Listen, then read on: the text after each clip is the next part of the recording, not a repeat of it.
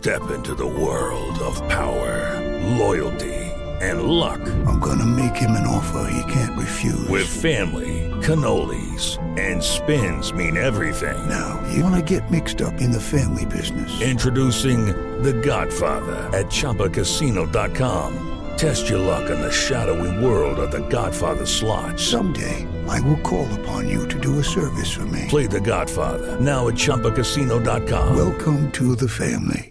No purchase necessary. VGW Group. Void where prohibited by law. 18 plus. Terms and conditions apply. Así sucede con Carlos Martín Huerta Macías. En este podcast recibirás la información más relevante. Un servicio de Asir Noticias. Y aquí vamos a nuestro resumen de noticias. El operativo Semana Santa 2023 evitará la venta de bebidas alcohólicas en la vía pública, en vehículos, en cocheras. Esto lo dijo Enrique Guevara.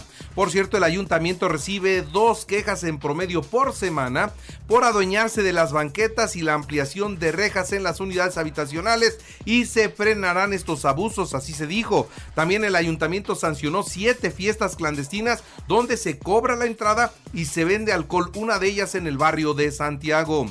Tres niñas, escuche usted esta noticia. Tres niñas en la Escuela Benemérito de las Américas se intoxicaron al consumir clonazepam. El reto TikTok para ver quién aguanta despierto más tiempo.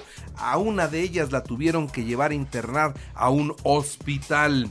Por cierto, rescataron a un joven de 19 años de edad. Se pretendía suicidar en el puente de la 16 de septiembre y periférico. Mientras, en Guaquechula, un menor de 14 años sí se suicidó consumiendo la pastilla del maíz. Es un plaguicida.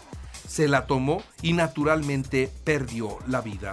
A fin de combatir la corrupción, el gobierno eh, del Estado, a través del titular del Ejecutivo Sergio Salomón, encabezó la instalación del Consejo Estatal de Mejora Regulatoria. Tiene que ser un tema de todos los días, pero también quiero invitarlos primero a que nos reconozcamos cómo estamos, en dónde estamos, qué es Puebla, qué brinda Puebla, qué ofrece Puebla.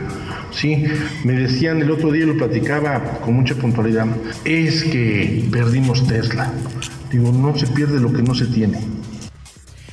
A 100 días de su gobierno, Sergio Salomón muestra un mejor ambiente para las empresas de Puebla. Esto es lo que le reconoce la Coparmex. Mejoraron las cosas para el sector empresarial, dice la Coparmex.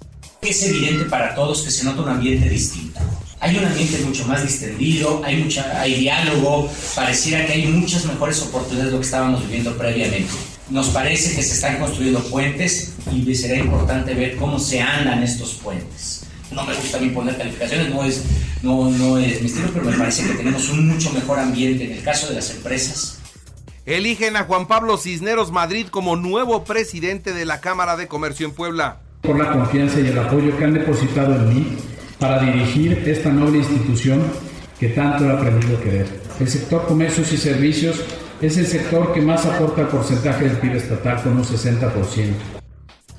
Al inaugurar el mercadito solidario para mujeres en el CIS, el gobernador reconoció su valor en la economía familiar. Hoy la estructura familiar ha cambiado significativamente, pues el porcentaje de hogares en el que el aporte de las mujeres constituye el único ingreso alcanza proporciones muy, muy importantes. Es igualmente importante reconocer a las mujeres en la vida pública y cerrar las brechas de desigualdad existentes en nuestra sociedad. En lo que va del año, 31 migrantes han sido deportados a sus lugares de origen con el apoyo estatal. Esto es lo que dice el secretario de Gobernación, Julio Huerta. El reporte es vía, vía mesa de seguridad quincenalmente y el último, en la última mesa de seguridad que tuvimos hubo alrededor de, de, de 31 migrantes centroamericanos que fueron, que fueron detenidos aquí. Y bueno, siguiendo con otras noticias, entregan la constancia de mayoría Alfredo Gómez Palacios como nuevo eh, titular de la sección 51 de El Cente. Así que los maestros de la 51 ya tienen su líder. El Ayuntamiento de Puebla pone en marcha la jornada de limpieza urbana en vialidades de la unidad satélite magisterial. Comentarles, amigas, amigos, que el día de hoy las cosas que se realizarán es la poda de pasto y chapeo en 5.340 metros cuadrados, la poda de 10 árboles, se retirarán 9 metros cúbicos de desecho vegetal, se supervisará el funcionamiento de 15 luminarias. Nuestros amigos de Limpia también realizarán el barrido manual de 3.200 metros cuadrados. Lisette Sánchez, Nora Merino y Antonio López las cartas del Partido del Trabajo en la negociación con Morena para las candidaturas al gobierno del estado y al ayuntamiento de Puebla.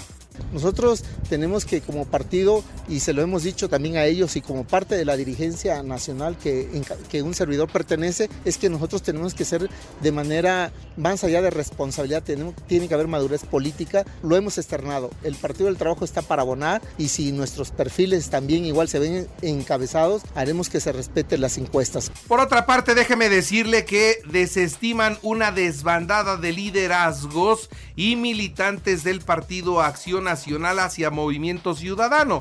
Nombres pide Rafael Micalco. Bueno, yo lo dejaría, la expresión de mi amigo, la dejaría en una simple expresión. No ahondaría más en el tema porque no, no veo nombres, no veo este, qué, qué liderazgo pudiera ser. Eh, ya decir 60, 50 y todos liderazgos, pues este, lo dudo. La verdad lo dudo, pero bueno, esperemos a que dé nombres y en función de eso damos una opinión. El Congreso revisará la ley electoral para detectar lagunas y en su caso reformarla, dice el diputado Eduardo Castillo. Déjenme revisar la ley, ya estaré haciendo un comentario más respetuoso, más adecuado también y más pertinente eh, en los próximos días. Si existe la laguna, cómo está, dónde está, para que yo pueda dar una opinión certera. Yo soy respetuoso con todos los que se están promocionando, pero nosotros ahorita no tenemos ningún tema en la información nacional e internacional, el presidente de la República descartó ocultar hechos e impunidad en el caso del incendio del centro de detención a migrantes en el norte del país por el que fallecieron 40 personas. Al momento, nueve implicados para quienes ya se han solicitado órdenes de aprehensión. Una migrante denunció abusos en la estación migratoria de Ciudad Juárez. Dice que un guardia le quitó el sostén, la tocó y luego la aventó. Y después de que la aventó, perdió a su bebé. Estaba con tres meses de embarazo. Esos abusos se cometen en las estaciones migratorias. Marcelo Ebrar y Adán Augusto López Hernández chocan por el reparto de responsabilidades tras la tragedia en Ciudad Juárez y le pasan la bolita a la secretaria de Seguridad. Así que no quedó de otra y Rosa Isela Rodríguez, secretaria de Seguridad, dijo que la investigación ya está en marcha eh, y que si hay necesidad de cese de funcionarios, se procederá. Hasta el momento son nueve los presuntos responsables, ninguno importante en la cadena de mando. Hay que decir una cosa, le encargó el presidente a la secretaria de Seguridad una investigación que le toca a la Fiscalía. Sin embargo, pues le entró al toro la secretaria de Seguridad. Cuestionada sobre la legalidad de encerrar a los migrantes, respondió que eso, eso también es un tema que está metido en la investigación. ¿Es legal o no es legal tener detenidos a los migrantes? Bueno, ese también dice es un tema de la investigación. En el Senado de la República ahí se calentó muchísimo la discusión, señalando la llegada de 30 mil migrantes mensuales a quienes ni siquiera se les puede dar de comer. A ver, por favor dimensionen, cada día llegan mil migrantes más, mil más, mil más, mil más. No alcanza para que vivan, no alcanza para que coman. ¿Qué va a hacer tanta gente ante la tentación de la droga, del robo, del asalto, del, del delito? Estamos ante un problema bastante serio.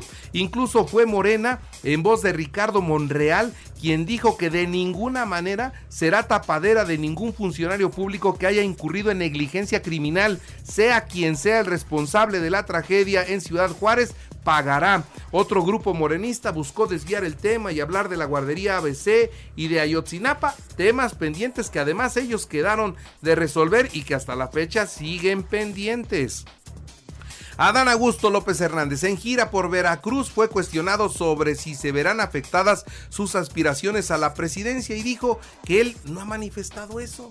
Ahora resulta que él no lo ha manifestado. Bueno, y mientras desde el gobierno de los Estados Unidos con el tema del fentanilo respaldaron a Marcelo Ebrard, a quien le agradecen su liderazgo en la lucha contra las drogas sintéticas. Así que espaldarazo a Marcelo desde los Estados Unidos. Y el secretario de Gobernación, eh, mientras eh, acusa a Marcelo y él se defiende mientras en la Ciudad de México, Claudia Sheinbaum ofreció albergue y comida a los migrantes ubicados en la capital del país ante la lluvia que se registró la tarde de ayer. Y bueno, los migrantes se negaron a esa ayuda, no confiaron en el gobierno, pero vea usted ya todos metidos, las cuatro corcholatas discutiendo el tema y viendo quién saca más provecho de la desgracia. El presidente arremetió de nuevo contra la burocracia dorada del INE al exponer su descontento con el finiquito que recibirá Edmundo Jacobo Molina, secretario ejecutivo del órgano, y Lorenzo Córdoba como presidente del INE. En Estados Unidos ya está lista la propuesta de ley para considerar a los narcos como terroristas, ante lo que el presidente de México insiste, el territorio mexicano está en manos del gobierno mexicano y se puede circular por todo el país con toda tranquilidad. Eso es lo que él dice. El Papa Francisco envió sus condolencias a los familiares de los 40 muertos en eh, Ciudad Juárez, México. Y bueno, pues ahí el Papa después se sintió mal y fue llevado, fue hospitalizado en la clínica Gemelli por una infección respiratoria. Se descarta que sea COVID, pero estará internado algunos días. Y la FDA, esta que es la eh, pues eh, la autoridad para los medicamentos en los Estados Unidos aprobó la venta sin receta de la versión líder del medicamento eh, naloxona, un fármaco que puede revertir la sobredosis de opioides. En los espectáculos, la actriz del cine de oro mexicano Keta Labat de 94 años de edad fue hospitalizada por una trombosis en la pierna. En los deportes, Querétaro 2-2 ante Cruz Azul en partido pendiente de la jornada 4. Los Dodgers de Los Ángeles frente a los Diamantes de Arizona a las 8 de la noche abre Julio Urías en el arranque de la temporada 2023 de las grandes ligas. Y en el automovilismo, Christian Horner aplaude la contratación de Checo Pérez, mencionó que eh, pues le dieron un segundo aire al piloto mexicano y esperan que pueda mantener la confianza durante toda la temporada.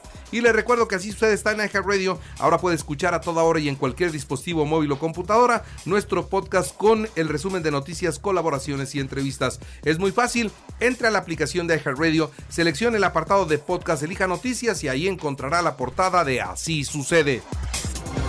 Así sucede con Carlos Martín Huerta Macías. La información más relevante, ahora en podcast. Sigue disfrutando de iHeartRadio.